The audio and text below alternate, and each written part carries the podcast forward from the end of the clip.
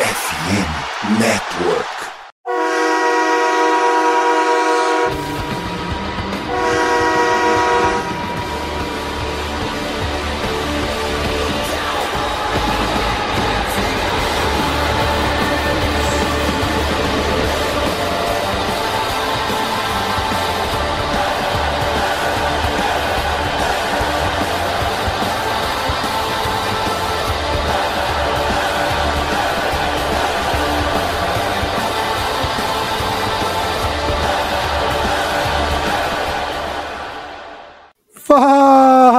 Torcedor do time mais amado, mais querido e nunca mais sofrido. Estamos falando do Dallas Cowboys, sejam bem-vindos a mais um podcast do Blue Star Brasil. Aqui quem fala sou eu, Gabriel Platt. Tenho certeza que perdi uma parte da introdução, mas vocês me perdoam. É a emoção de ter vencido mais uma vez nosso querido rival. Vamos falar disso um pouquinho mais pra frente. Antes de qualquer coisa, vamos falar com ele, sempre ele, o membro mais bonito do podcast, nosso querido Vinícius. Tudo bem com você? Tudo bem, Plat, ouvintes. Cara, que semaninha foda, no bom sentido, é claro, pra gente, né? Vencendo o Eagles, como sempre, já é algo de praxe, vindo do Dallas Cowboys jogando em casa. Essa notícia de hoje do, do da NFL com o jogo em São Paulo. Natal chegando. Porra, melhor, melhor que tudo isso, só se a gente tivesse férias até o final do ano. Olha, eu seria bem a favor assim das empresas decidirem, ó, recesso, é, passou esse fim, de, esse fim de semana, essa semaninha do dia 18 até o dia 22, ah, até o dia 2 de janeiro, duas semaninhas assim, igual época de escola que tinha férias no meio do ano, que eram duas semaninhas assim, as últimas duas semanas de julho, faz assim, duas semaninhas de dezembro, vai fazer mal a quem? Acho que ninguém se opõe a isso. Acho que ninguém, né? Uma folguinha é justa para todo mundo, pô. Todo mundo merece uma folguinha. Pra gente que é proletário, sem dúvida nenhuma. Mas vamos falar sobre nossa grande vitória sobre o Eagles. Temos assuntos que o Vinícius já comentou aí. É, anunciado o jogo da NFL no Brasil. Será que tem Dallas Cowboys é, no Brasil? Em solos Tupiniquim? Será? Será? E conversaremos sobre. Mas, além disso, vamos falar bastante sobre é, situação de playoff, cenários. Será que o Cowboys já consegue se classificar? Quais as chances de ir para é, ganhar a divisão? E mais importante também, por fim, nosso querido jogo do próximo domingo, Dallas Cowboys e Buffalo Bills. Mas antes de falar sobre tudo isso, eu queria fazer aquele jabazinho de sempre, aquele jabazinho que vocês conhecem. Por favor, não pule essa parte do podcast, que é importante. Inclusive, o emoji dessa semana vai estar nesse meio aqui no, dessa parte, tá? Se você tem condição, se você gosta do nosso trabalho e quiser apoiar a gente, é só clicar no link que tá, é, tá na descrição aqui do podcast. É só você é, olhar ali e clicar. Você pode ser o apoiador do, do Blue Star Brasil. Tem planos de várias faixas de preço, né? Então, você pode é, ver o que mais se encaixa com você, o que você mais é, é, acredita, tem benefícios. A gente já sorteou até Jersey, a gente já sorteou Jersey oficial. Aquela que você sabe que Jersey não é barato aqui no Brasil, não. Isso e para você ver. E a gente já sorteou para para apoiadores do site, né? A gente acabou de a gente já teve o nosso Survivor do dessa temporada, então já temos agraciados com presente, né? Camisas, é, presente que inclusive, pô, é, eu acho que o, o, presente que a gente dá, Vinícius, vale mais do que o, o que o pessoal paga no ano inteiro se, se bobear. Tá? Pra você ver que é, a gente não tá querendo esse dinheiro para ficar rico, não. A gente pega o dinheiro que, que vocês contribuem com a gente, a gente reinveste sempre na comunidade, na própria página e tudo mais. Então, se você tiver a oportunidade, quiser ajudar a gente, é, link na descrição do podcast e serão muito bem-vindos. E agora sim, Vinícius, falando sobre o nosso grande jogo, Dallas Cowboys 33. Eu com a língua presa aqui, é difícil falar isso. e Philadelphia Eagles 13. Né? E, Vinícius, esse é o tipo de jogo que eu. É aquele jogo que eu falo aquele meu clichê. Tipo, se o Cowboys vencesse, não seria surpresa para ninguém. Se o Eagles vencesse, não seria surpresa. Mas seria surpresa se se o Cowboys vencesse por uma margem grande ou se o Eagles vencesse por uma margem grande, porque eu achava que os dois times eram tão equilibrados que se acontecesse algo fora disso, seria não seria algo esperado. E por acaso foi isso, né? Foi um jogo que 20 pontos, né? são três posses de bola. Né? O Cowboys venceu com categoria essa partida. Né? O Eagles em nenhum momento pareceu assim que pudesse chegar no placar, né? Tanto que se a gente olha o, é, as pontuações, né? O Cowboys foi para o intervalo ganhando por 20, 24 a 6 e em nenhum momento o Eagles conseguiu encostar nesse placar. É, é, e Vinícius, o que, que você.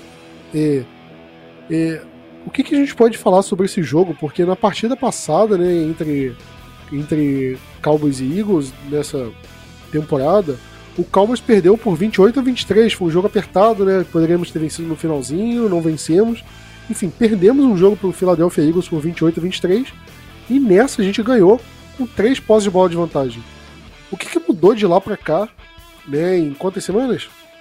Uma, duas, três, quatro, cinco, né? Em cinco semanas aí, mais ou menos, o que, que mudou de lá para cá para o ter é, ficado tão superior ao Eagles, pelo menos nessa partida foi, né? Ah, então, Plat, é, nós conseguimos perceber que após a, a nossa bye o primeiro jogo contra o Eagles já, já veio sendo pós-bye né? E que o Mike McCarthy conseguiu se organizar e ver melhor, é, olhando principalmente na parte do ataque, onde estava sendo defeituoso, onde estava sendo bem aproveitado o ataque. E eu acho que hoje, hoje não, perdão, no, no jogo passado, do domingo, a gente conseguiu ver muito bem isso, né? Ah, é claro, a gente não dominou gigantescamente a quantidade de jardas, a gente conseguiu segurar o, o, o Eagles muito bem, né? Porque assim, cara, a gente só teve. Tipo, o só teve 71 jardas, mas ao mesmo tempo o Ferguson teve 72. A gente conseguiu ah, é, abrir o leque de recebedores. O Michael Gallup teve um bom jogo, acho que isso foi ajudou muito, tanto que ele teve um TD, né? Mas não só o TD, ele fez recepção muito boa, que ajudou, ajudou o time de, de Dallas. O Tony Pollard fez um papel muito bom no jogo aéreo também. E uma coisa que também ajudou em muito Dallas essa semana foi um tiquinho de sorte, Plat. Porque no último jogo a gente, a gente fez de novo três fumbles em cima do Eagles, só que os três fumbles foi recuperado por eles, né? E assim, não dá para falar que ah, é falta de treinamento de Dallas, não conseguir recuperar o fumble, porque porra, não tem como você treinar um negócio desse. É, é basicamente pura sorte. Se a bola conseguir cair na sua frente, você vê que a bola tá ali na sua frente, você vai em cima dela. Coisa que a gente não teve no jogo passado e dessa vez a gente conseguiu muito bem fazer três fumbles, três fumbles recuperados pra gente. A gente conseguiu marcar pontos também é, de turnovers. É, Vinícius, ah, eu acho que outra coisa falei no, no fim do podcast passado, acho... né? Eu falei, Fala. olha, no último jogo o Cowboys teve três fumbles e os três a bola quicou e caiu, no, caiu pro lado do Eagles e não pro nosso, né? Vamos ver se esse, dessa vez a bola quica. E eu até falei, vamos ver se a bola bate na trave e entra pro nosso lado, né? E por acaso foi. E coincidentemente, três fumbles também, né? É, eu acho que fez a diferença, né? Foi uma, uma pitadinha de sorte. E eu acho que vale mencionar também o, o, o, desempenho do ataque em geral. Eu acho que o deck na partida contra o, o Eagles em Filadélfia ele já tinha tido um bom jogo, mas nesse, nessa partida ele teve um jogo, eu acho que ainda melhor do que aquele. Né? Se você pega os números do deck, ele terminou a partida com é, 271 jardas, dois touchdowns, não, não teve nenhuma interceptação, teve aquele fumble, né? Mas, é, sei lá, eu acho difícil colocar aquele fumble na culpa do deck. Eu, ele deveria ter aceitado o fumble, mas eu acho que foi muito mérito do. Acho que foi o Jalen Carter que for, for, forçou o fumble, agora não. Eu sei que ele foi que retornou, mas agora não lembro se foi ele que forçou. Não, foi o Fletcher Cox, se não me engano. De toda forma, é, realmente, Plat, o deck tá, tá jogando num nível absurdo, tanto que ele tá sendo até considerado para MVP, né? Não é mesmo? E é isso que você falou. A gente cuidou muito bem da bola, teve. eu não lembro de cabeça, mas ele teve foi pouquíssimos momentos que a gente que veio um passe do deck naquele perigo de, de tomar uma interceptação, sabe? Coisa que acontecia muito ano passado de a gente ficava assim, cara, é uns passes muito apertados, a chance de interceptação era alta, que nessa temporada não está acontecendo tanto como na temporada passada, porque ele está cuidando muito bem da bola, está acertando janelas pequenas, mas está acertando muito bem. E tudo isso consagra essa quantidade de vitórias e o quanto Dallas consegue é, vencer bem seus adversários, até, até na parte de tempo de posse de bola. Né? A gente teve 36 minutos contra 23 minutos deles. Então mostra que as drives, principalmente drives ofensivas, é, seguraram bastante o time ofensivo do Eagles no banco, né? Deixar o Jalen Hurts no banco é a melhor coisa. A gente deixou eles muito tempo lá, cansou a defesa, tanto que já chegou no último quarto, a defesa deles estava O Vinícius acho que vale mencionar também que, que o deck teve muito tempo no pocket. Né? No último jogo, a gente. Quantas vezes a gente reclamou do Terrence Steele no último jogo, né? E, e, nesse jogo ele ainda teve alguma. Ele teve uma sequência ali de falta. Acho que ele teve uma segurada no jogo, ainda tinha o fumble que o deck sofreu, que foi retornado para touchdown, acho que foi ele que cedeu a pressão. Não, se bem que foi o Zac Martin, né? Você vê tudo errado, né? Quando o Zac Martin cede um sec é porque era para dar errado mesmo. Mas você é, pega o jogo do Terence Steele e compara com o jogo da, da semana passada, da semana passada, o jogo em Filadélfia, você vê a evolução que ele teve. E eu acho que isso foi fundamental pro, pro jogo do deck também, pro deck ficar mais confortável no, no pocket. Né? A linha defensiva deles não é, teve muitos problemas com, a nossa, com o nosso ataque. Se você pega as primeiras campanhas do Cowboys, o Cowboys estava correndo bem com a bola, Tony Pollard correndo bem, depois eles tiveram alguns ajustes, claro, nosso, nossa linha é, é ofensiva, nosso jogo terrestre piorou, o Daldo não correu tão bem assim, mas eu, eu vi o Cowboys, parecia que o Cowboys estava mais preparado para esse jogo, é, já sabendo das fraquezas do Eagles, tanto que a gente conseguiu é, minimizar o impacto de muita, muitas coisas que a gente viu sendo problemáticas no, na última partida. Né? É, o A.J. Brown teve um jogo abaixo do que ele costuma ter. E, ok, quase passou das 100 jardas. Teve 13 passos na direção dele, ok. Mas você vê, por exemplo, é, Devonta Smith meio quieto também, Dallas Goddard sumido no jogo, né, e acho que principalmente o DeAndre Swift, né, que é, foi um cara que acho que teve um bom jogo, principalmente recebendo passe, com a gente ele não recebeu passe nenhum, né, o, o Jalen Hurts ele só, ele só fez passe para três jogadores na partida inteira, que foi os três que eu falei, o Brown, o Smith e o Goddard. Né, o, o único jogador além deles que recebeu passe foi o Olamide Zacco, que foi no fake punch que eles fizeram. Pra você ver como a, a secundária do Cowboys estava bem, né? O, o, Eagles não conseguiu abrir muito o, campo. Se compara com o Cowboys, né? A gente teve é, entre os jogadores que receberam passe, o líder de passe que, é, de recepção que a gente teve foi o Tony Pollard. O, o Jake Ferguson liderou o time em jardas. O Sid Lamb liderou o time em passes na direção, ou seja, o Cowboys conseguiu usar muito bem os seus recebedores. Né? O Michael Gallup teve touchdown, o Brandon Cooks teve é, jogadas importantes. Né? A gente ainda teve o passe na direção do Cavonte Turpin, do, do Tolbert. É, ou seja, eu acho que isso foi outra vantagem que o Cowboys conseguiu aproveitar do Eagles.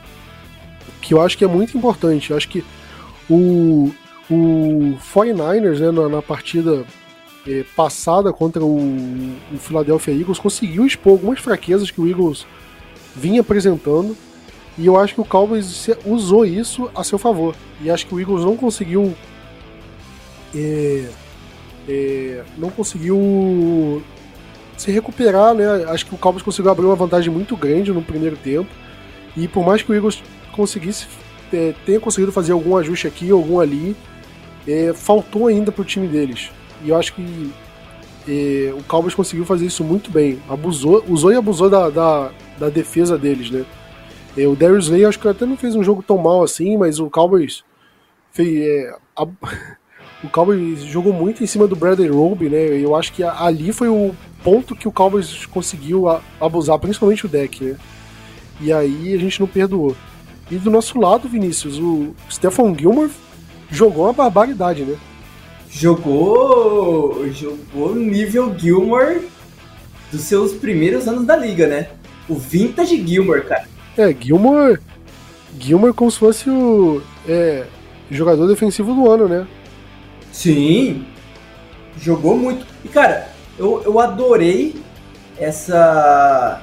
Essa. A forma que o Dan Quinn fez isso, de colocar o Gilmore marcando o AJ Brown, né, cara?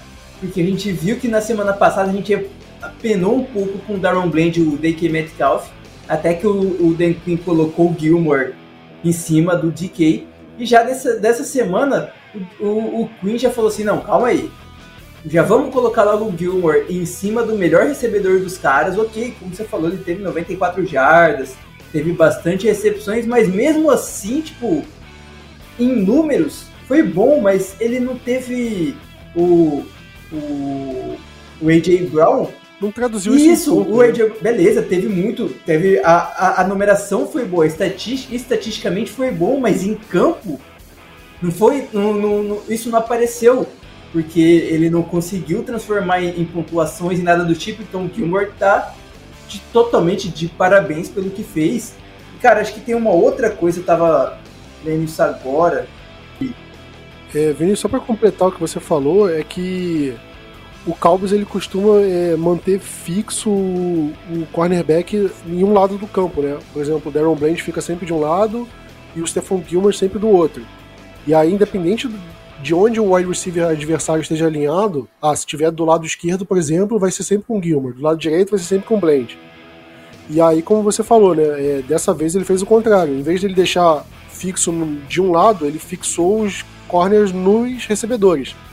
Beleza, é, tipo, Gilmore, ao invés de você ficar sempre do lado esquerdo, você vai ficar sempre no, no lado do AJ Brown. Se o AJ Brown estiver alinhado na direita, você vai para a direita. Se o AJ Brown estiver alinhado pela esquerda, você vai para a esquerda. E mesma coisa com o Blend no, no Devonta Smith. Mas termina o que você estava falando. Então, é a Cowboys mandou blitz em cima da, do Eagles em terceiras ou quartas descidas cinco vezes quando o Eagles foi para dropbacks, no caso, né? Que era certeza de ser passe. Nessas cinco vezes, uma terceira para 5, 0 jardas, terceira para 18 do Eagles, 0 jardas, terceira para 6, 0 jardas, quatro, quarta para 8, 1 jarda, terceira para 6, quando a gente já estava 30 a 13, aí sim eles conseguiram 8 jardas e conseguiram for down.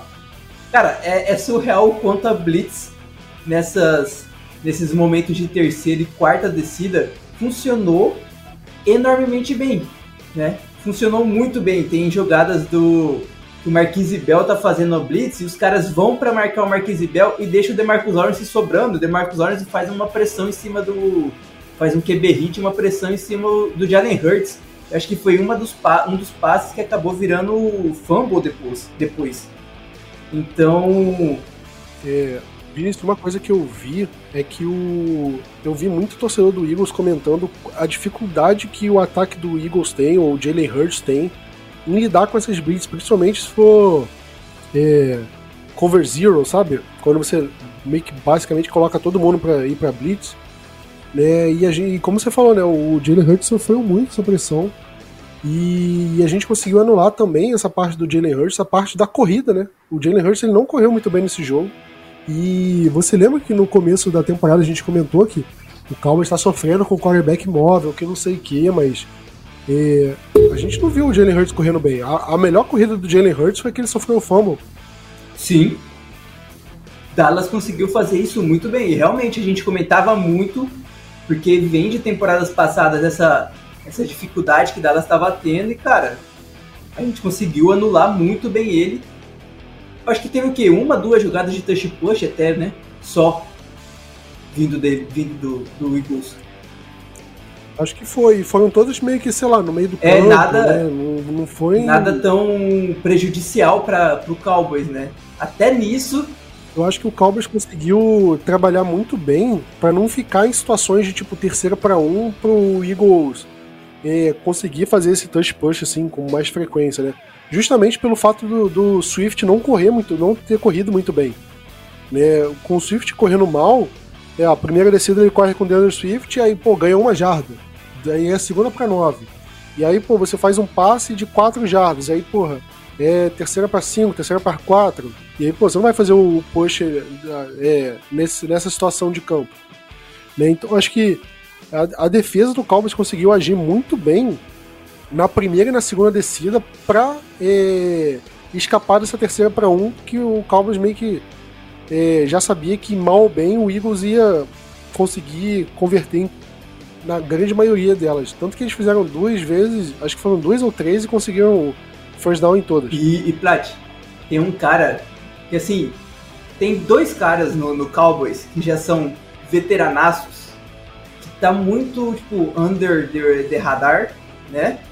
Porque até eu mesmo era um cara que falava assim, pô, DeMarcus Lawrence. DeMarcus Lawrence era um cara que já poderia daqui a um tempo ser cortado, salário alto, essas coisas e tudo mais. Cara, quando ele tá em campo, em média, os times adversários só conseguem 3.5 jardas. Quando ele, quando ele não está em campo, já sobe isso para 4.32 jardas. Tipo assim, então o tank é, o tank tá fazendo uma baita diferença dentro de campo, querendo ou não. E com mais de 30 anos, acho que já tem 32 por aí. E é um cara que. A real, cara, é que ele sempre Sim. fez. Só que como ele não consegue um número de sexo igual o Micah Parsons, de porra, mais de 15 por temporada, a gente não olha com. É, a gente não olha para ele pela, da forma que ele, a gente deveria olhar. Sim, porque o SEC acaba aparecendo muito mais, né? Nas estatísticas, por exemplo. Exatamente, exatamente. Isso é muito bom. Mas ele é um cara importantíssimo, importantíssimo.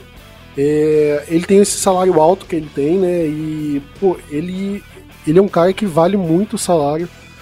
E acho que discussões de salário, renovação, essas coisas a gente deixa tudo para os podcasts de off-season, né? Acho que a gente tem mais coisa para falar agora do que para falar sobre situação salarial de jogador Não, nesse claro, momento. Claro. Mas, Vinícius, uma coisa que acho que tem que mencionar também é, acho que vale um tópico só para falar dele, que é nosso querido kicker, Brandon Aubrey. Ou simplesmente Butter, Butter de manteiga. Né, que o deck falou que o pessoal começou a chamar ele de Butter porque ele é escorregadio, meio esguio, sei lá, uma coisa meio assim. E Vinícius, o cara simplesmente é uma máquina de field goal, né? O primeiro chute dele pelo Cowboys foi errado, né? Um extra point. E ali todo mundo ficou, pelo amor de Deus, cara, como é que o Cowboys vai pra temporada com outro kick para dor de cabeça? O trauma do Brett Maher veio forte, né?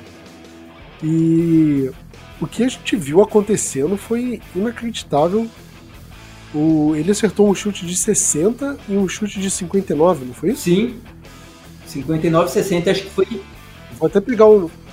O primeiro foi de 60, o, o segundo foi de 59, o terceiro de 45 e o quarto de 50. Foram três chutes de 50 jardas ou mais. Isso é inacreditável. Inacreditável.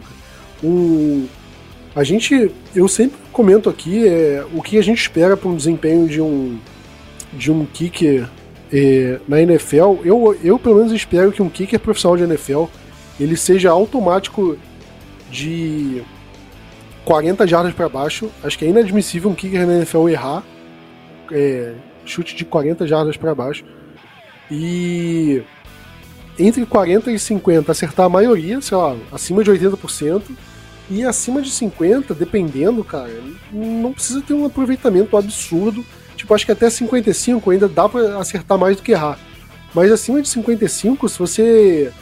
É, se você errar mais do que acertar, tipo, não é tão absurdo assim, porque é uma distância desafiadora.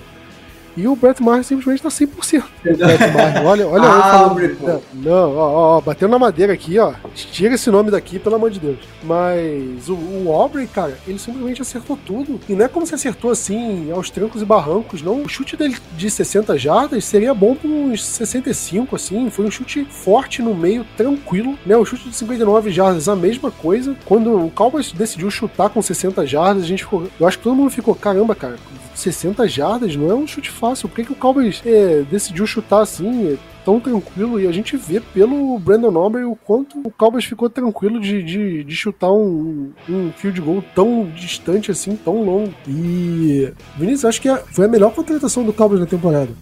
Cara, facilmente. É, lembrando que quando ele veio, né, quando apareceu, pô, Dallas trazendo um kicker que estava na XFL, que nunca jogou na NFL e que era que estava jogando soccer até esses tempos atrás, né? Todo mundo ficou meio, meio assim, eu, o Plat, todo mundo, cara. É, é, impossível ter uma pessoa que falou assim, não, esse cara vai dar bom, e que não sei o que. É... E ele foi mal na pré-temporada, né? Ele errou fio de gol na pré-temporada. Tudo isso. Então a gente já tava meio desconfiado por causa, por causa disso. E, cara, a gente falava assim, pô, a gente podia tentar ver um que é veterano, Cobra Kai, se eu não me engano, né? Que você, você gosta dele pra caramba, por exemplo. Ele quebrou o recorde, né? De calouro. Isso é, quebrou, ele, né? ele quebrou o recorde com 17 field goals seguidos. A gente já tá em 30 seguidos, né? Cara, isso é muito bizarro. E eu não duvido, Vinícius, do, disso abrir um pressuposto para os outros times irem buscar é, jogador de futebol da bola redonda Com mesmo. toda certeza. Tipo, no mínimo, no mínimo numa pré-temporada da vida, bota ele para chutar, ver o que, que ele acha, o time que tá com o kicker aí meia boca. Porque a gente cansou de ver é, time gastando pique de terceira, segunda, quarta rodada em kicker para ser um kicker confiável e os caras não conseguem, são dispensados rapidinho. Cara, é só... E pô, o Cowboys pegou um cara barato. É, só para completar, Vinícius, eu fui olhar o, o contrato do Brandon Aubrey e, cara, é um contrato, tipo, ridículo. Ridículo de barato pro Cowboys. O Brandon Aubrey, ele tá nessa temporada, ele tá recebendo 750 mil dólares, que é basicamente quase um mínimo, né? É, mínimo que o veterano recebe, assim, o salário mínimo da liga. Ele tem contrato para 2024, ganhando 915 mil dólares, que é um salário baixo. Ele tem contrato para 2025 que ele vai ganhar um milhão de dólares, que já é um contrato, tipo, ah, ok, assim, mas ainda não é um absurdo de alto. Ainda mais que o salary cap tá aumentando de ano a ano. E em 2026, que é quando acaba o contrato dele, ele vai ser um free agent restrito. Ou seja, o Cowboys pode renovar com ele, tipo, ativar uma cláusula de automática para renovar com ele e, e, renovar por, tipo, 2 milhões, uma coisa assim. Não precisa botar uma, uma tag muito alta nele. É, ou seja, a gente conseguiu um kicker barato e confiável. O, o melhor dos dois mundos. Foi uma coisa muito absurda que o Cowboys fez. Pode ter sido uma cagada. Eu, uma cagada absurda, pode, pode, eu não tô nem negando isso, mas que deu muito certo, deu. E eu acho que isso pode abrir um pressuposto aí pra liga começar a ir atrás de, de é, jogador assim. Antigamente teve até um, jogador do São Caetano, né, que fez teste no. Que foi no Tampa Bay, o Ademar lá do São Caetano, e, mas acabou não indo pra frente. É, e por que não? Acho que um, um time ia atrás de um kicker desse assim? Será?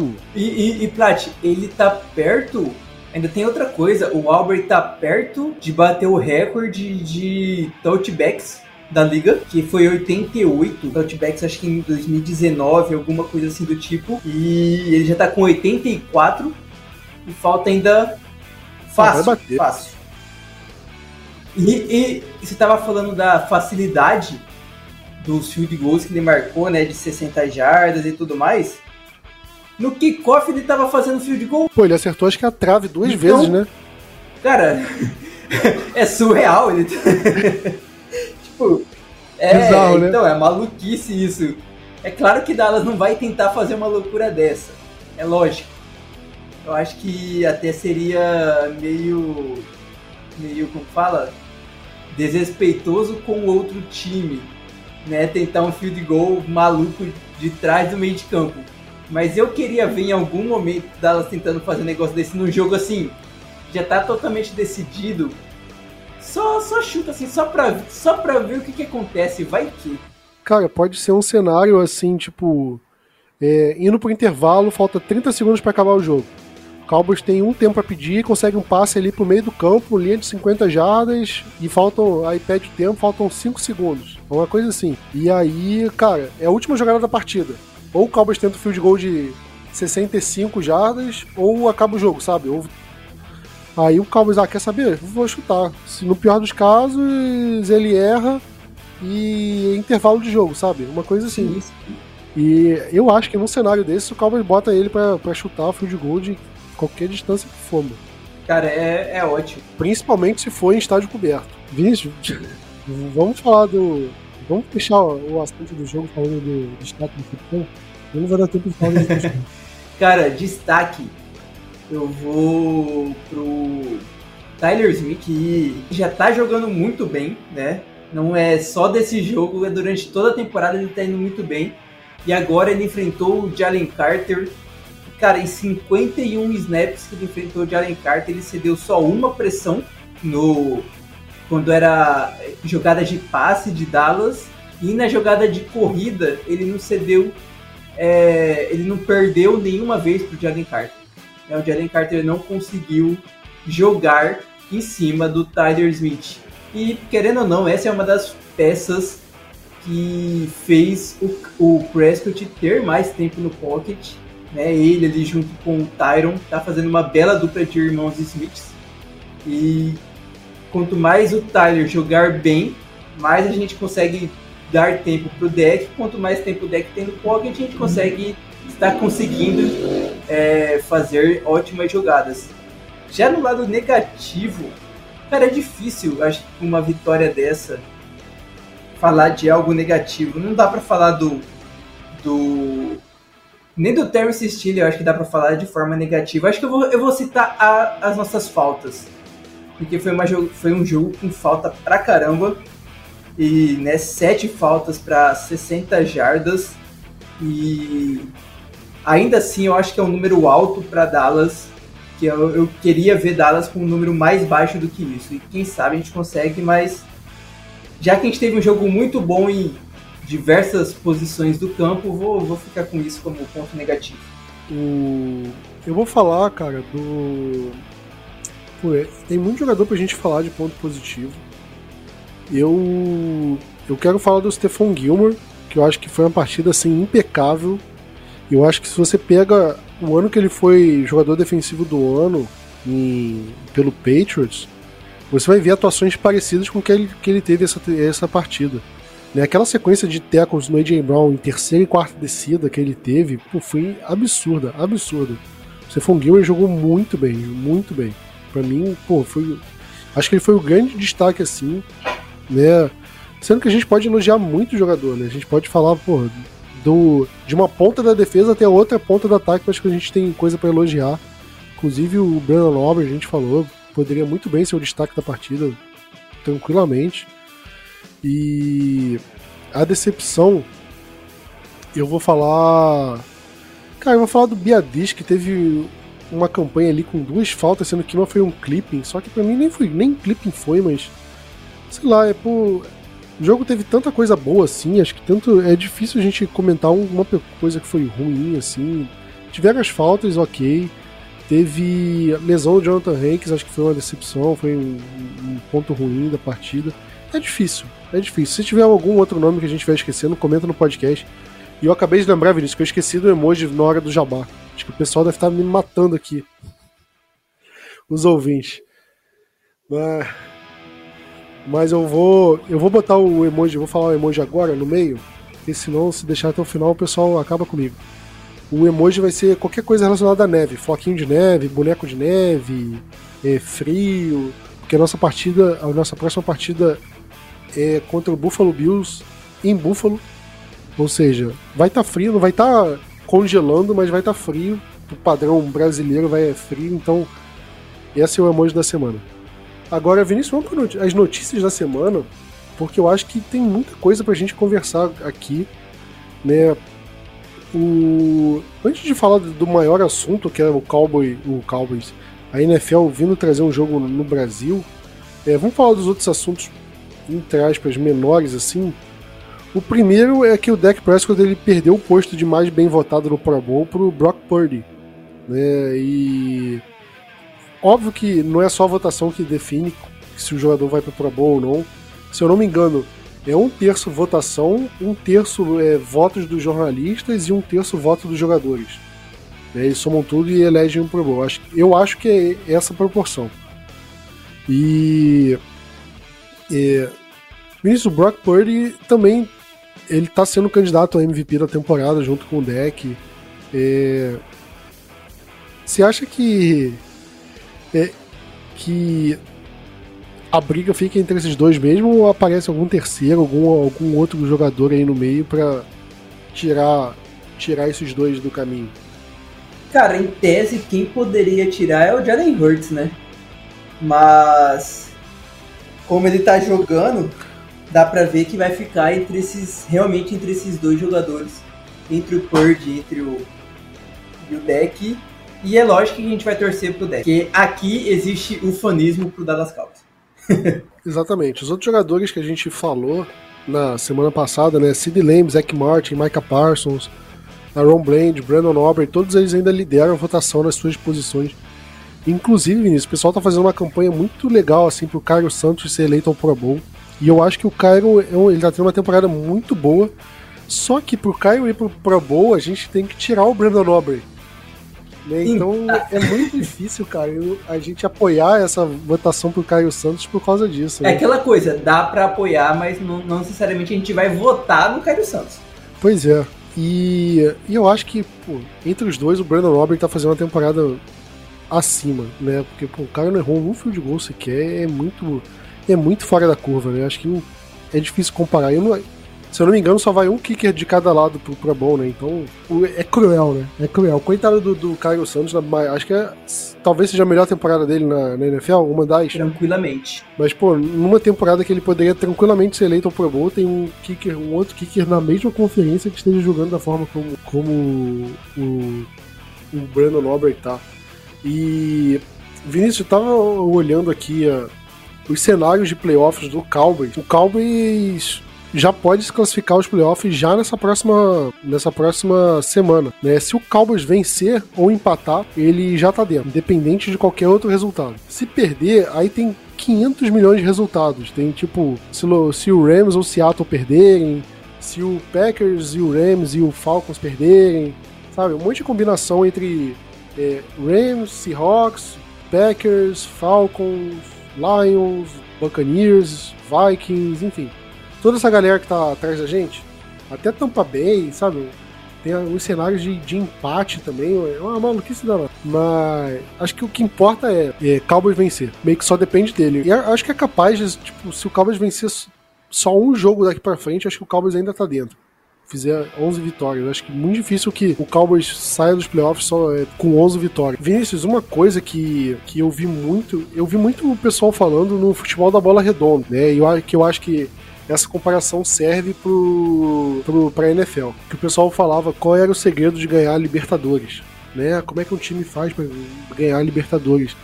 E o segredo que pessoal comentava era disputar todo ano. Você não vai ganhar a Libertadores se você disputar ela uma vez a cada 10 anos, sabe? uma vez a cada 15 anos. Você pode até ganhar, mas é uma coisa muito mais difícil. Agora, se você tá jogando, se você tá lá todo ano, ah, você pode estar no ano, tá com o time favorito, mas a bola bate na trave e sai. Acontece, né? Mas agora você tá todo ano lá, uma hora a bola vai bater na trave e vai entrar. Né? O Cowboys teve eliminações traumáticas, mas se você pega na época do Tony Romo, o Cowboys foi aos playoffs em 2007, e aí foi em 2009, e aí depois disso foi só em 2014, olha só, olha quanto tempo ficou sem ir aos playoffs. Cinco anos. E aí depois de 2014, com, aí, aí com o deck deu uma melhorada, né? Que a gente foi em 2016, e aí foi 2018. E aí também, ó, 18 até 2021 a gente não foi pros playoffs, mas três anos. E aí desde 2021 a gente tá indo. 2021, 22 e a, o mais provável, né, apenas que o apocalipse ocorra, o Cowboys vai pros playoffs três anos seguidos. Eu acho que a última vez que a gente foi pros playoffs três anos seguidos foi naquela sequência de Super Bowl da década de 90, né? Então, eu acho que, pô, pode ser que é, o Cowboys foi pros playoffs em 2021, teve uma eliminação, pô, decepcionou contra o 49ers, beleza. Aí foi em 2022, é, perdeu pro 49ers também é, num jogo duro. Ok, uma hora o Cowboys vai enfrentar esses jogos duros e a bola vai. E o Cowboys vai ganhar esse jogo. Né? A gente comentava bastante no, sobre ah, o Cowboys vai, vai, não ganha um jogo fora de casa nos playoffs desde 92. Né? O Cowboys não chega na final de conferência desde 95. Quantas vezes o Cowboys jogou playoff de 95 para cá? Foram 10 vezes? Sim, muito. Talvez não. Tipo, são quase 30 anos. E se você jogou, sei lá, 10 vezes, sei lá, você vai aos playoffs uma vez a cada 3 anos, é difícil. É difícil, não é uma sequência grande assim, né? Então, compara com times que, que ganharam o, o, o Super Bowl recente, é, nos últimos anos. Você vê, por exemplo, o Patriots. O Patriots toda hora tava lá. O, o Patriots, acho que, sei lá, teve uma temporada com o Tom Brady que não foi pros playoffs, todas as outras foi. Uma, uma, uma coisa assim. Então é óbvio que ele vai estar tá sempre indo para a final de conferência, indo para Super Bowl, porque ele está sempre lá e com um time bom. Faz a diferença. O Denver Broncos ganhou o Super Bowl porque na época do Peyton Manning foi pro playoffs a todo momento, tava lá a todo momento. O Packers tá a todo momento nos playoffs, né? Ele conseguiu ganhar um em 2010, aí tava tendo um, uma sequência negativa e tal, mas estava todo momento lá. Então estava indo para final de conferência, estava batendo na trave. Mas em algum momento ia bater na trave e voltar. Agora eles estão passando por uma reformulação e tudo, né? Mas também já estão brigando por playoff de novo. Então eu acho que essa situação, o Eagles é, principalmente nos anos 2000, é, também ficou batendo nos playoffs todos, todo ano quase. Né? Acho que o Eagles foi o time que mais foi para os playoffs da, da nossa divisão. E foi pro Super Bowl uma vez, perdeu, né? É, ali em 2003, por aí. E aí continuou indo para os playoffs de forma mais frequente. E uma hora bateu e entrou, mano. Uma hora bateu e conseguiu ganhar. E aí ano passado foi de novo, só que perdeu, consequência de jogo. Mas eu acho que o Cowboys está no caminho certo para isso. Disputando todo ano, são três anos seguidos que o Cowboys está disputando. E eu volto a repetir aqui, eu acho que com o deck, com essa base que o Cowboys montou, independente de você mudar algumas peças ou não, tipo, ah, Ano que vem, talvez o Brandon Cook saia, talvez o Stephon Gilmore saia, talvez o DeMarcus Lawrence saia, enfim. Eu acho que, é, independente de você trocar alguma peça ou outra, o Cowboys vai se manter competitivo e vai se manter brigando por playoffs o, todos os anos. Principalmente, pelo menos enquanto o deck estiver jogando e jogando dessa forma. Né? Então, eu acho que essa é a diferença. E acho que com a gente jogando é, todos os anos, uma hora a gente vai conseguir passar a barreira ali do divisional e ir para uma final de conferência. E aí depois passa a barreira de final de conferência e vai pro Super Bowl. Foi esse o meu pequeno desabafo. Mas. É, enfim, eu acho que vale para a gente ver como é que o Cowboys estava mal no começo, no, nos últimos anos, e como agora a gente pode falar. Tem mil defeitos no Mike McCarthy, mas é, uma coisa que a gente não pode falar é que ele não manteve o time competitivo desde que ele chegou. Né, em 2020 foi um ano muito atípico né, onde o deck se machucou, perdeu a temporada inteira. Ainda assim, a gente chegou na última semana com chance de playoff, né, com o Andy Dalton. Logo, logo que a temporada acabou, o, o Mike Nolan foi demitido, né, o Mike McCarthy rapidamente percebeu que a defesa era um problema. E desde 2021 a defesa está longe de ser um problema, né? O Dan Quinn resolveu o problema da defesa e a gente consegue se manter competitivo. Três anos seguidos já. Isso com um time como o Philadelphia Eagles forte, né, nesses últimos anos. O New York Giants teve um ano forte, ainda assim a gente conseguiu se manter competitivo numa divisão que estava sendo forte. Mas vamos falar do grande assunto, Vinícius, que é a NFL anunciando pela primeira vez que vai ter um jogo da, da NFL de temporada regular, não é pré-temporada, né? Um jogo oficial mesmo, temporada regular, no Brasil. Né? Muito se falou que poderia ser no Rio de Janeiro, Maracanã, mas foi anunciado que vai ser na é, Neoquímica Arena, né, o estádio do Corinthians, vai ser em São Paulo. É, e eu acho que o que levou o, o estádio a ser escolhido é a área externa ali de, de estacionamento, que, dá pra, que a NFL gosta de fazer esses eventos da área externa do estádio e coisa de estrutura, né? Mas é, foi votado pelos donos do, da, das franquias, é, foi aprovado. O Miami Dolphins é o único time que tem direito de explorar o mercado brasileiro, assim, o único time que pediu para ter esse direito. Então, obviamente, o Dolphins vem como favorito para ser um, um, dos times desse jogo. E se o Dolphins for esse jogo, é, foi escolhido como um dos times desse, dessa partida que vai acontecer em 2024, não teria como o Cowboys vir, porque o Cowboys não enfrenta o Dolphins ano que vem, né? Só enfrenta por acaso esse ano. Né?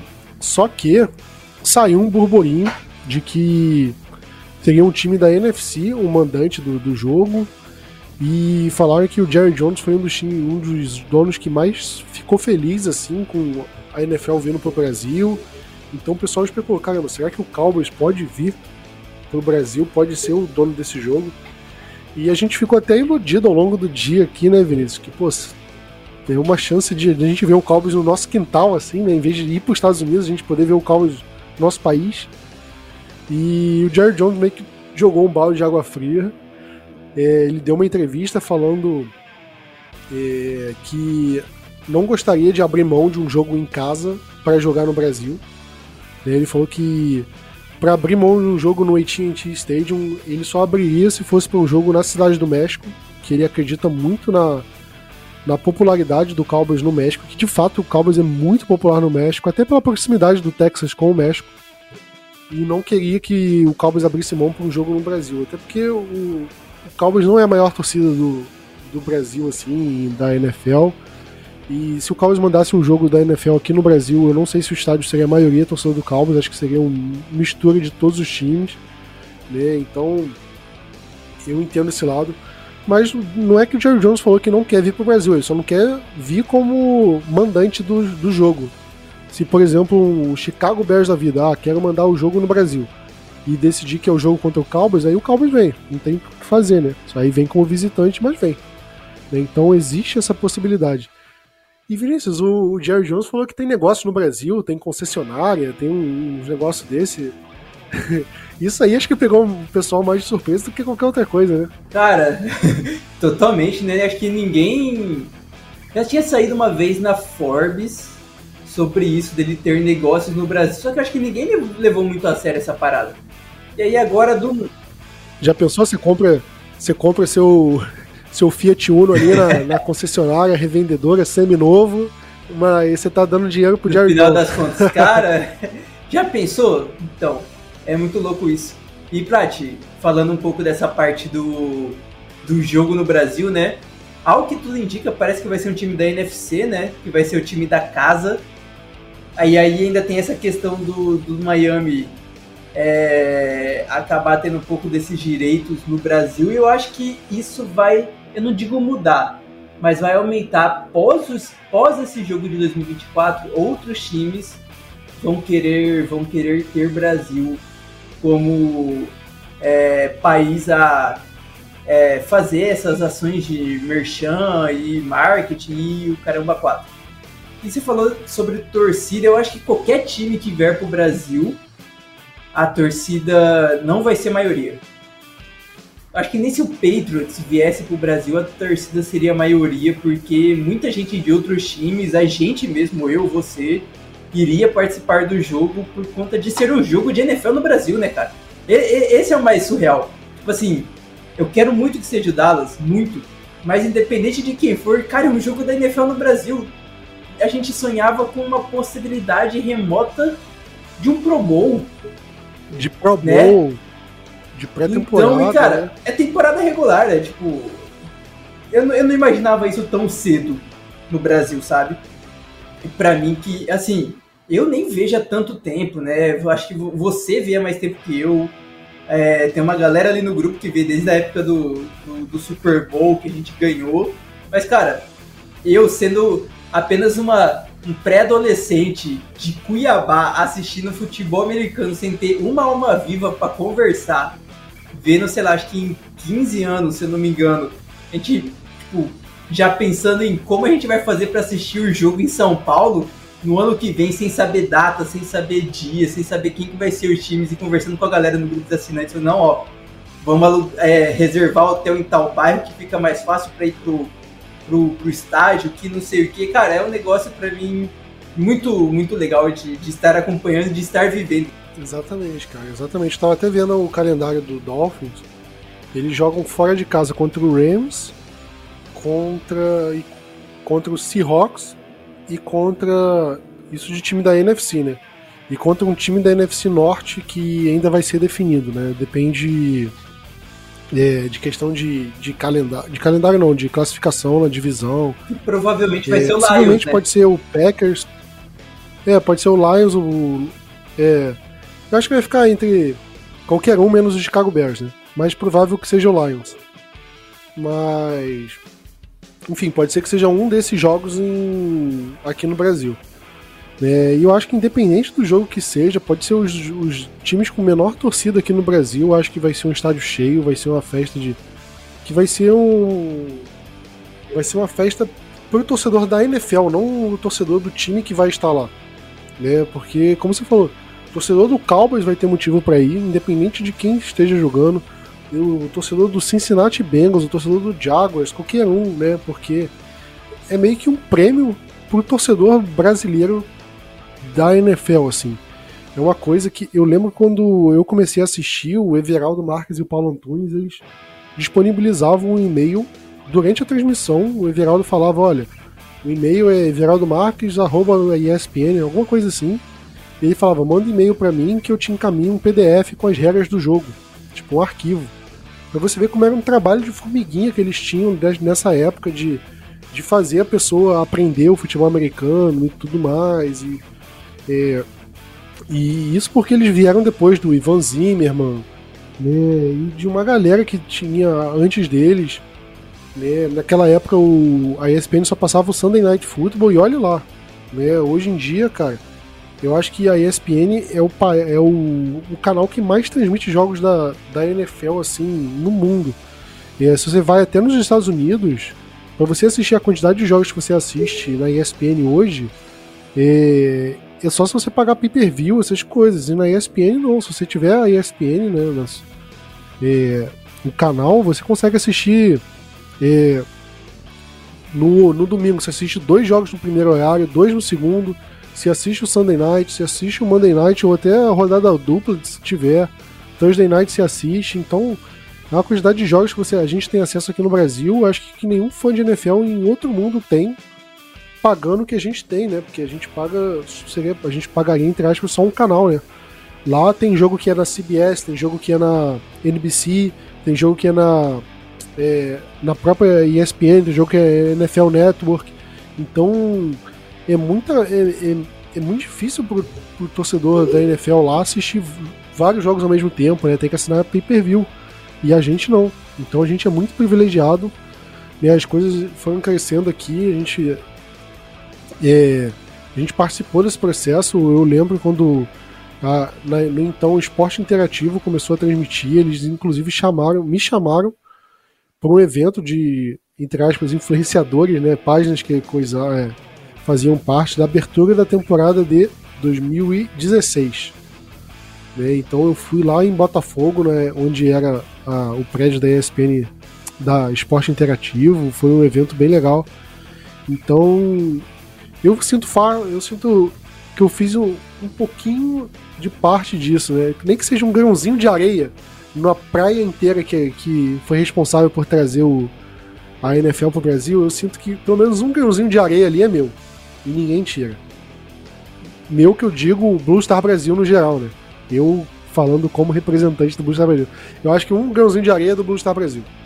E me sinto muito lisonjeado falando em nome não só da gente aqui, eu e você, Vinícius, mas de todo mundo que contribuiu pro Blue Star Brasil desde que o Blue Star Brasil foi fundado, desde do, do primeiro membro até o último. Acho que 2016 eu não tava no, aqui no Blue Star Brasil, mas eu lembro desse rolê seu na do esporte interativo. Eu lembro quando, quando aconteceu e tudo mais, e né, é, é algo muito bom a gente, né, o Blue Star Brasil também fazer parte disso. Eu tenho, eu tenho até hoje a pulseirinha que deram, que na pulseirinha era abertura, era Broncos e Panthers, né, a reedição do Super Bowl.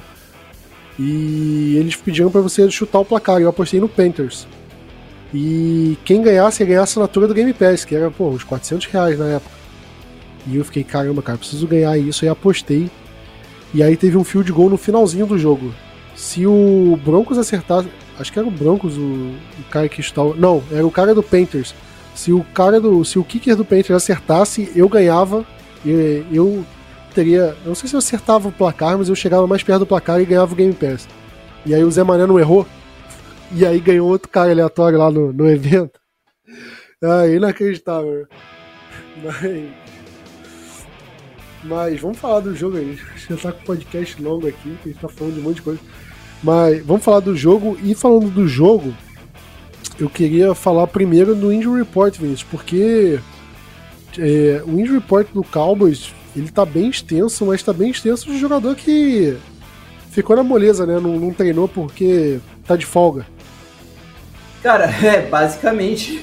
Eu também, quando olhei hoje o Injury Report, eu fiquei, cara, cadê o Injury Report de hoje? Porque tanta notícia, ainda mais porque a, a reunião do, dos donos foi em Dallas, né? Então, George Jones falou bastante, ele já adora falar normalmente, imagina num evento como esse. Então, aí eu fiquei caçando, falei assim, e na hora que eu olhei eu até assustei, mas realmente, é... Assim, quem não treinou realmente foi o Rico Dowdle, que está treinando de forma limitada já desde a semana passada. O. E quem mais? Malik Hooker. Micah Parsons. É, o Malik Hooker não treinou com um tornozelo também. O Jonathan Hankins, que a gente já viu, não treinou, ele não vai treinar, ele não vai para jogo. E o Dallas vai elevar o defensive tackle Carl Davis. O Parsons também gripado, porque ele jogou gripado, né, Plat? Ele falou que ele estava com 40 graus de febre no sábado à noite e saiu tomando soro e tudo que era possível para ele ir poder para jogo. De resto. É inacreditável porque, por acaso, no sábado eu também tive febre, eu tava gripado. Eu cheguei a bater 38,8 e eu tava assim, cara, tipo, só quero ficar na cama, ficar deitadinho debaixo da coberta, não fazer mais nada. E ele com 40 graus, no dia seguinte já tava tipo. É, já tava passando pelo Lane Johnson e mais um right guard lá e conseguindo fazer um sec no Jalen Hurts com uma né? mão só. É pra tu ver a, a, diferença. Cara, acho que é basicamente isso assim. A gente tem dois jogadores que estão naquela janela de 21 dias, né? Que é o Matt Valetsco que está treinando de forma full, e o Vilaime Ferroco, que estavam ambos lesionados e que não apareceram durante toda a temporada. O resto dos jogadores eu nem vou citar porque é todo mundo descansando, porque é veterano e não é lesão nem coisa assim do tipo. Mas é aquela coisa, os caras são veteranos, eles podem é, ter esse descanso e para não se lesionar, e quarta-feira não é tão necessário esse treino ainda. Pois é. é eu tava olhando aqui o injury report do Buffalo Bills. É, eu acho que vale mencionar que quarta-feira os times não fazem um treino-treino, né? Mais um treino regenerativo. E no, no Buffalo Bills, quem não treinou foi o AJ Epeneza, defensive end, né? o Micah Hyde, safety, o Von Miller, né? Todo mundo conhece o Von Miller. Só que o Von Miller foi na mesma coisa que os outros jogadores do Cowboys então, no meio de folga, assim, meio que conseguiram um dia de folga para não treinar. Né? O John Von Miller ainda tava naquele caso lá do que ele foi acusado criminalmente, né? Eu não sei como é que tá a situação dele. Para mim, eu achei que ele nem tava jogando. Pelo visto, acho que tá ok. O Josh Allen foi colocado no, no injury report com uma lesão no ombro direito. Só que parece que ele treinou sem limitações, né? Então acredito que não tenha nenhum problema pro jogo do próximo domingo, que é justamente o que, a gente vai falar agora, né, Vinícius? O Cowboys vai enfrentar o Buffalo Bills no, no próximo domingo, domingo dia 17? 17. No dia 17 de, de dezembro, às 18 horas e 25 minutos, no horário de Brasília. Né, e jogo com transmissão da ESPN 2 Agora me falei a memória, mas vai passar. Vai ter transmissão vai, no vai, Brasil. Vai e Vinícius, agora, né? Acho que desde o último jogo, né, contra o Philadelphia Eagles, o Cowboys entrou numa sequência assim muito puxada de jogos que o Cowboys vai ter daqui até o fim da temporada. Né, Cowboys, acho que até do Seahawks, né? Se você pega Seahawks e Eagles em casa, aí a gente tem Bills e Dolphins fora de casa, e aí a gente tem o Lions em casa e fecha contra o Commanders fora de casa. O Commanders talvez não esteja brigando mais para nada, mas enfim, ainda é um rival de divisão, né? É... Eu até não esqueci de mencionar, Vinícius, o nosso cenário na, nos playoffs.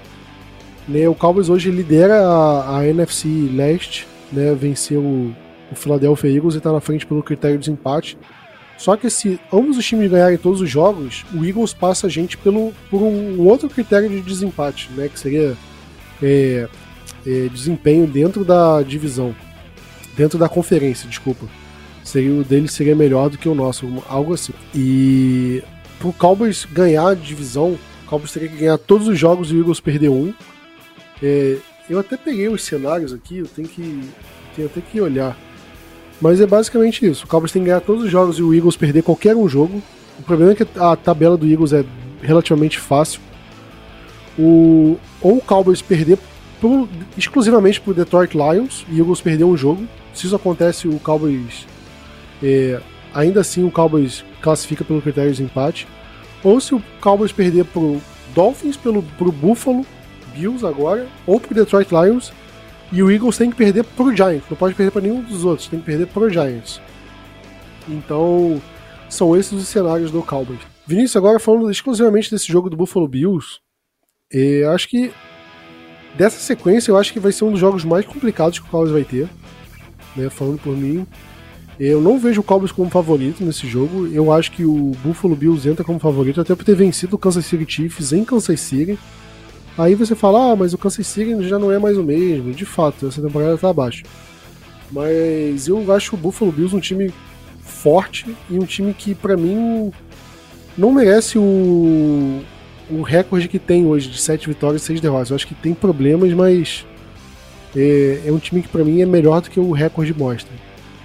E Vinícius, o que você espera dessa partida? Porque é uma partida complicada, né? Cara, sim, complicado, mas vou te falar. Perto do que o, o, o Bills andou mostrando por aí, nesses últimos jogos, Josh Allen, como ele tá jogando, eu consideraria Dallas sim favorito. Von Miller já não é mais o mesmo e está mostrando isso durante as partidas. A secundária dos caras, eles já perderam Fredevius White, né, perdeu o Kyrie Elam, que acho que foi escolha de primeira rodada. É, a secundária deles também está bem fraquinha. Matt Milano, que era um puta linebacker fora da temporada. E assim, a linha ofensiva deles, a nossa dá de 10 a 0 nos caras. O que eu mais tenho receio é o Dalton Kincaid, o Dalton Kincaid e o Dawson Knox, a dupla de Tyrands deles. E os. E o Stefan Diggs, sabe? O que o Stefan Diggs pode fazer em cima da nossa defesa e que eu imagino que o Gilmore também irá marcar ele. Mas.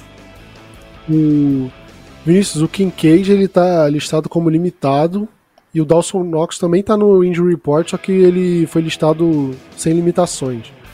Então pode ser que é bem provável que os dois é, é, vão pro jogo, né? A gente veja os dois no jogo. Só que pode ser que o Kincaid esteja um pouquinho baleado, não esteja 100%, né? Sim, sim, vamos, vamos aguardar e olhar como que vai ser isso durante a, durante a partida, né? Mas acho que, cara, acho que é basicamente isso. O Allen tá, tá tomando muita interceptação, né? Quem sabe pode ser uma boa pro, pro Daron Blend fazer uma interceptação em cima disso. Os outros recebedores do. Cara, tirando o Diggs, ele tem o quê? O, o Gabe Davis?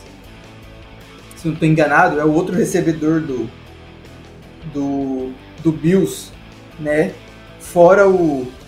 Que antigamente, até uns, uns tempos atrás, eles tinham o Cole Beasley. Mas é o Gabe Davis.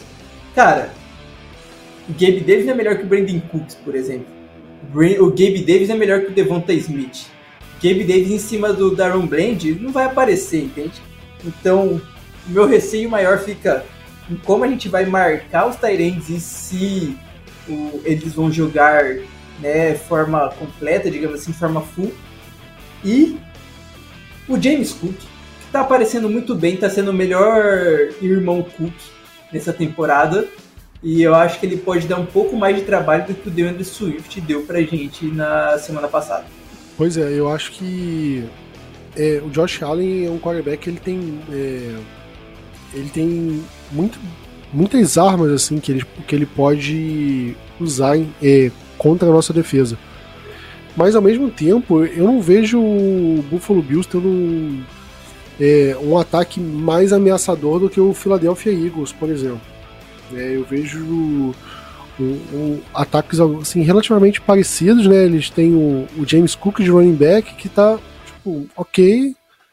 É, a gente tem o Josh Allen que ele tá tendo uma temporada boa, sim, mas ele tá tendo uma temporada de muitos turnovers.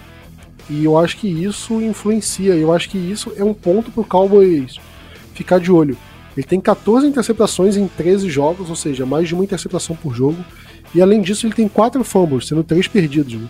Ou seja, é, 18 turnovers em 13 jogos, a gente vê a diferença. Né? É, é eu acho que é algo pra gente ficar de olho, porque eu acho que essa pode ser uma chave para vitória.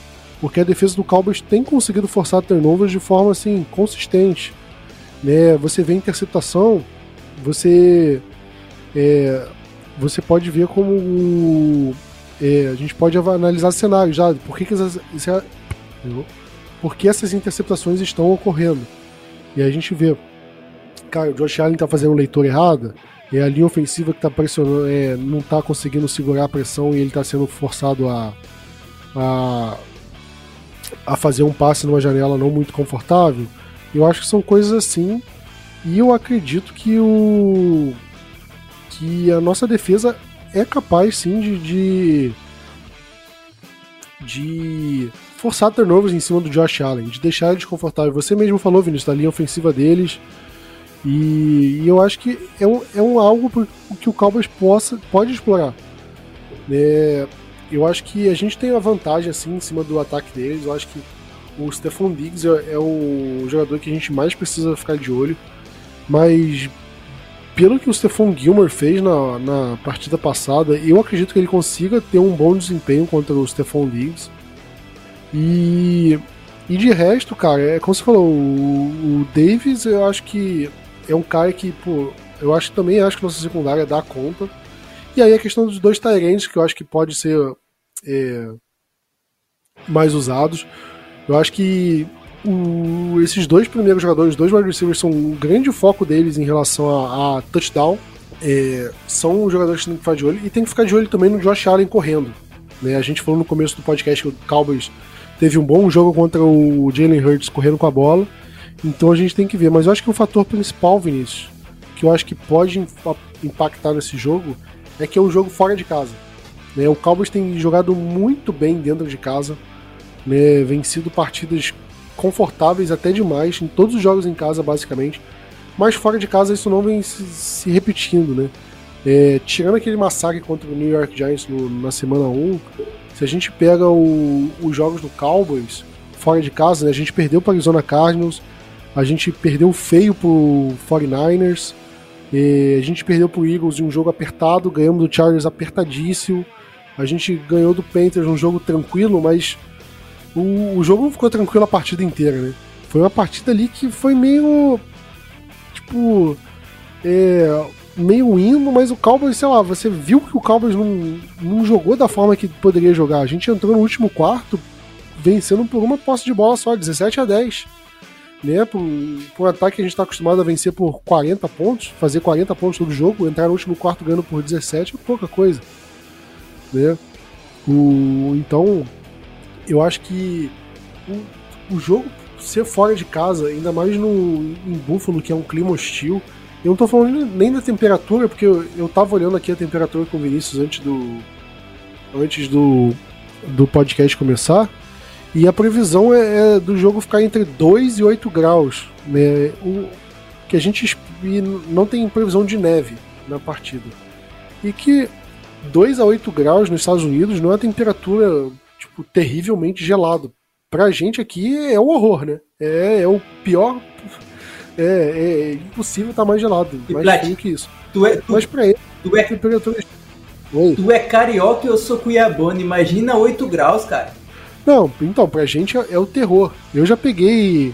Eu já peguei 8 graus, já viagem. Tipo. Eu já fui pros Estados Unidos, já peguei neve, enfim. Mas. É, eu sei que é frio. Mas agora, os caras que moram lá a vida inteira, né? Você tem que levar em consideração que, pô, não são todos os jogadores de Dallas, do, do Cowboys, que moram em Dallas a vida inteira, né? Tem muito jogador que veio lá da puta que pariu. O Tony Romo, por exemplo, que fez a carreira toda dele em Dallas, ele era de Wisconsin, né? Era Wisconsin? Acho que era. Ou seja, ele jogou, ele viveu a vida no frio lá um tempão. É, coisas assim. Então, alguns jogadores eles já estão acostumados a jogar no frio. O Ezekiel Elliott, por exemplo, ele jogou em Ohio State. Ohio, o Ohio é um lugar que faz muito calor, não. É ao contrário. É, é a cidade que faz. Tá, o, o, céu tá mais cinza do que azul na maior parte do ano. É, acho que os jogadores estão se acostumados, acho que o, o clima não vai ser o maior problema que o Cowboys vai enfrentar na, na, na partida. Mas agora, Vinícius, a, a, torcida deles é uma torcida muito fanática, que faz muito barulho. E essa sim eu acho que pode causar problemas pro, pro nosso time, né? Por exemplo, em questão de barulho. Sim, eu imagino que Dallas vá, vá treinar o Silent Count, né? Pra, com o Zac Martin dando a batidinha ali no Tyler Biadish. Eu espero que a gente não faça erros, principalmente o do Biadish, nessa questão de, de Silent Count, porque qualquer errinho pode, pode custar uma drive, pode acabar trazendo pontos pro, pro Bills, porque acho que do mesmo jeito que eu imaginava que o jogo contra o Eagles não seria é, seria bem parelho, eu também imagino que o jogo contra o Bills vai ser bem parelho, coisa de uma posse de bola de diferença, 10 pontos no máximo. Mais que isso para mim já vai ser já vai ser surpresa. Então, Dallas não pode errar, né? Não pode não pode cometer erros que não está cometendo, mas sempre acontece de uma hora cometer, né? Mas eu espero que Dallas continue sem cometer esses erros bestas de antigamente. E cara, se a gente ainda quer ter um pequeno sonho de ganhar essa divisão e de Dallas e mostrar para todo mundo da liga que a gente é um time a ser batido também, né? É um time para botar medo. A gente tem que vencer um Bills dentro da casa deles. Em dezembro, né, com uma temperatura mais mais, mais fria, com uma torcida é, bem, bem, bem, bem dificultosa lá pra gente. Então, assim, é o jogo para Dallas mostrar em que nível nós estamos pro resto da liga, porque, cara, pra gente a gente sabe o nível que Dallas está, mas é muito bom para mostrar para os Estados Unidos inteiro. Eu também acho. E só falando dentro de campo, eu acho que vai ser um jogo muito importante para os nossos linebackers, né, pro Damone Clark, Marquise Bell, porque você falou bastante dos Tyrants, Vinícius. Eu acho que os Tyrants podem ser importantes nesse jogo. Ainda mais se tanto o Gilmore quanto o Blend é, conseguirem ter um bom jogo contra o, os wide receivers, né? E aí eu acho que o Josh Allen vai ser obrigado a recorrer muito aos Tyrants, e aí eu acho que nossos linebackers têm que estar ligados, os safeties, e principalmente os linebackers para parar a corrida. Né? E eu não estou falando nem do Cook, né? É, corrida dos running backs, mas a própria corrida do Josh Allen, que eu acho que é, é algo que o Buffalo Bills explora muito. O Josh Allen, acho que é o, se eu não me engano, é o jogador com mais touchdowns, assim, corridos com a. Eu acho que é, né? É, eu tava até olhando aqui. O, o, o Buffalo Bills, ele, cara, o Cook e o. E o. Se você somar os, os touchdowns corridos do James Cook, do Latavius Murray, do Damian Harris, você chega em 5. Se você soma isso, dá metade do que o Josh Allen já correu de touchdown nessa temporada, que são 10. Ou seja, é muita diferença, né? Acho que o. O. O Buffalo Bills usa muito as corridas do Josh Allen. O Josh Allen já tem 72 tentativas de corrida. É, é quase a mesma coisa do que o running back 2. Pensa no. No, no deck tendo mais ou menos o mesmo número de corridas do que o Rico Dowdle tipo, você já, já entendeu o parâmetro mais ou menos do que, que é? É bastante coisa. Então eu acho que eu acho que é um fator muito importante os linebackers têm que ficar ligados. De pressão da linha defensiva chegou, ele saiu do pocket. O linebacker tem que estar em cima para ele não conseguir correr. Né, um desempenho parecido do que o, o Cowboys conseguiu fazer no Jalen Hurts, de deixar o Jalen Hurts desconfortável, mas não a ponto do Jalen Hurts conseguir sair do pocket e correr com a bola né, que ele, não, ele quase não conseguiu fazer isso na, na partida. Eu acho que ele só conseguiu correr mais ou menos em jogada desenhada para ele correr. É, então, é, espero que o Cowboys consiga fazer isso para tirar vantagem da partida. E acho que o outro jogador que vai ser muito importante, Vinícius, é justamente que a gente mais elogiou na, na, no, na última partida contra o Eagles, que é o nosso querido Brandon Aubrey porque eu acho que dificilmente ao longo da, dessa temporada ele vai enfrentar um, um, um, um ambiente tão hostil para kicker do que esse que ele está enfrentando agora, que ele vai enfrentar contra o Buffalo Bills, né? É, bastante frio. É, vento.